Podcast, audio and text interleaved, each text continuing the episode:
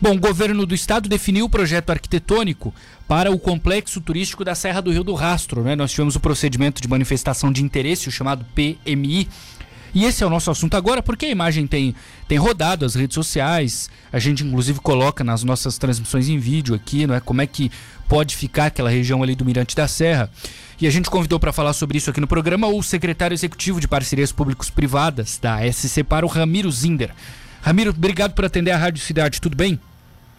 Tudo bem, Matheus. Boa tarde. Boa tarde a todos os seus ouvintes aí. Estamos à disposição. Muito obrigado por nos atender. A gente já falou aqui sobre outros assuntos né, ao longo desse ano aqui para o sul do estado. Esse da Serra não é aqui no sul, mas imagina né, a quantidade de turistas que aqui do sul que acabam frequentando aquela região ali, Ramiro. Bom, projeto definido, projeto arquitetônico, né? A gente tem visto as imagens e tal. O que, que acontece a partir de agora? Quais são os próximos passos? Perfeito. Eu vou só, só recapitular um pouco do, do, histórico desse projeto, né, onde, tá. onde nós partimos e em que ponto nós estamos e para onde nós vamos. E isso tudo começou, na verdade, essa demanda é uma demanda de décadas. Né? Se fala muito tempo em você ter um equipamento turístico à altura da Serra do Rio do Rastro. E o primeiro movimento do governo do estado desde 2019, quando o governador Moisés assumiu, foi de fazer a regularização fundiária daquelas áreas. Né? Então são três matrículas ali é, no alto é, da região ali chamada, conhecida como Mirante da Serra do Rastro, uhum. pertencem a, a, ali ao município, né? ficam, ficam é, dentro do município de Bom Jardim da Serra. São três matrículas que hoje são de propriedade da Santur por lei aprovada na leste. Isso nos deu segurança jurídica para avançar com o chamamento público uh, para recebimento de estudos uh, para construção de um complexo turístico naquela região.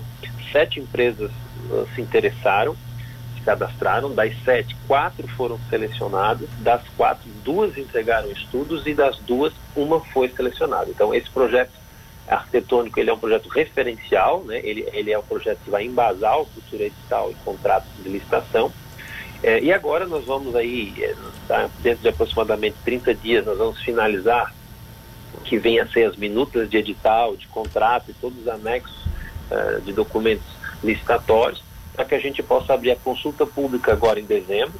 Uh, também temos a expectativa de realizar ainda em dezembro a audiência pública desse projeto lá na cidade de Bom Jardim da Serra.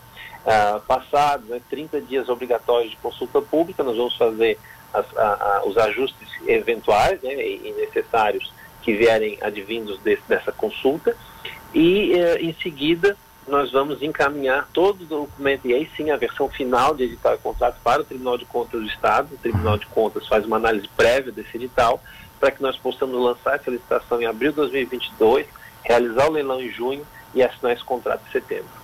Ô Ramiro, você falou ali da parte de regularização fundiária que vocês fizeram, enfim.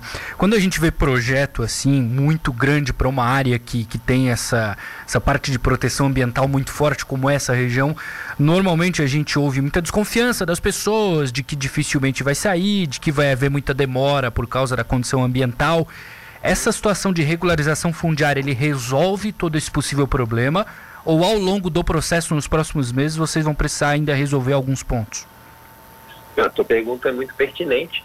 É, inclusive, assim, eu ouvi muitos comentários a respeito da, é, dessa situação, né, desde a divulgação do projeto pelo governo do Estado. Uhum. É, na verdade, nós regularizamos, hoje os terrenos são de propriedade da Santur, estão devidamente regularizados em nome do Estado, né, por meio da, da Agência de Turismo Santa Catarina, então são terrenos do Estado, é, não há nenhuma desconfiança em relação a isso. Né? Ah, agora, outra coisa são as licenças ambientais né? e tudo que é necessário para você fazer um empreendimento ali.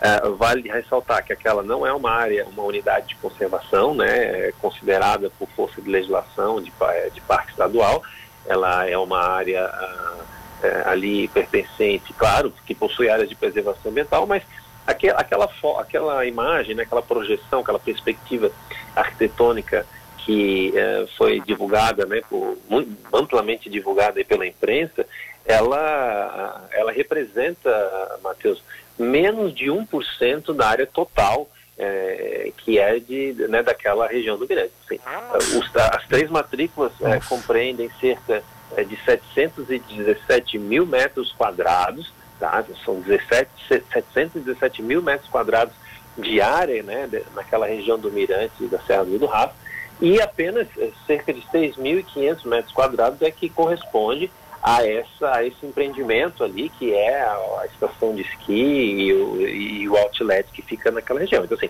é menos de 1% né, do total da área conferida, ou seja, o impacto ambiental uh, zero, né, e, e mesmo assim todos os, os, rigores né, da legislação ambiental, todos os rigores dos Objetivos do Desenvolvimento Sustentável das Nações Unidas, que nós seguimos aqui à risca de todos os projetos de concessão de PPP, vão ser seguidos para esse empreendimento. Caramba, achei que era muito mais. Você vê a importância de de conversar assim com a audiência para a gente esclarecer melhor alguns pontos. Porra, meu, como é que é, funciona assim no dia a dia esse trabalho de vocês da SC Para? Assim, eu, eu, eu, lembro que há algum tempo a gente conversou aqui sobre a situação do aeroporto de Jaguaruna, não é? Uma PPP que seria interessante. Agora vem esse, esse tema da Serra do Rio do Rastro. Como é que é assim na prática? Vocês é, avaliam determinados locais? É a demanda que vem para resolver? Como é que funciona assim? Como é que são as escolhas?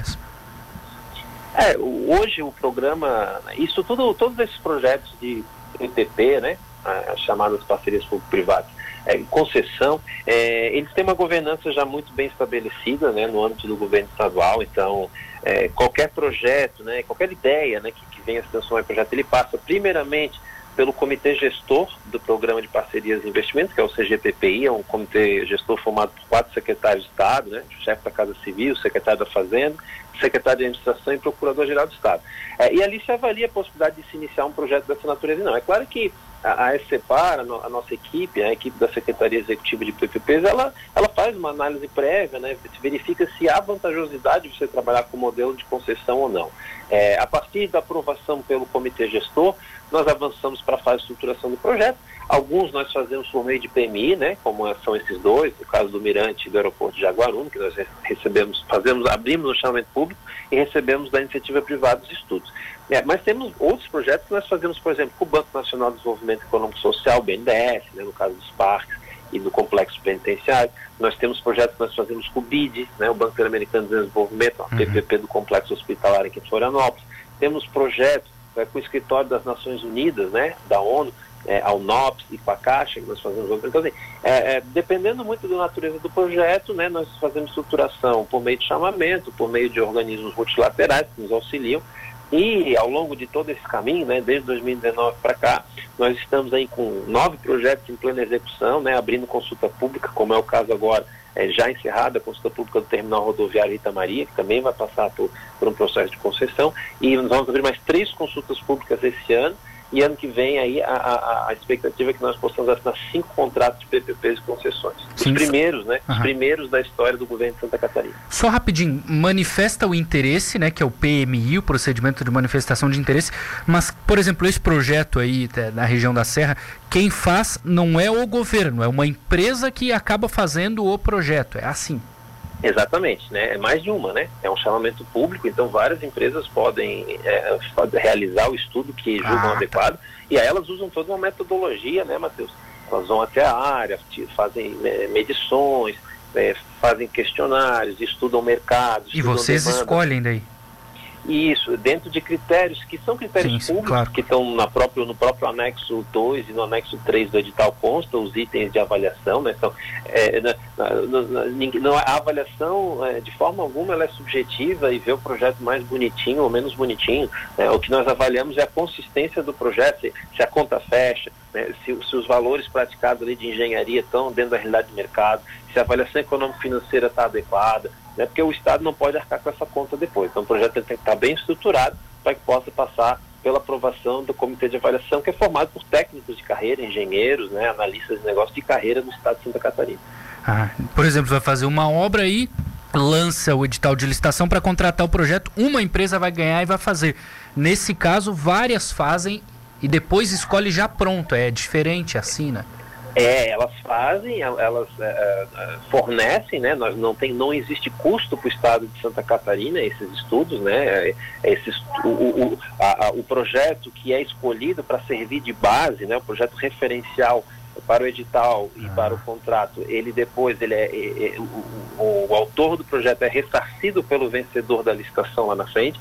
Se ele mesmo for o vencedor da licitação, então não tem custo, né, é para o Estado, ele, ele faz, não há nenhum impedimento legal que quem fez o estudo participe da licitação, mas o fato é que nós utilizamos ah, ah, como referência o estudo aprovado pelo poder concedente, né, no caso do Estado de Santa Catarina, que se baliza né, nessas premissas do, do projeto arquitetônico de engenharia para lançar uh, o edital para a construção de um complexo turístico, nesse caso, né, naquela região ali da, da Serra do Aço. Maravilha.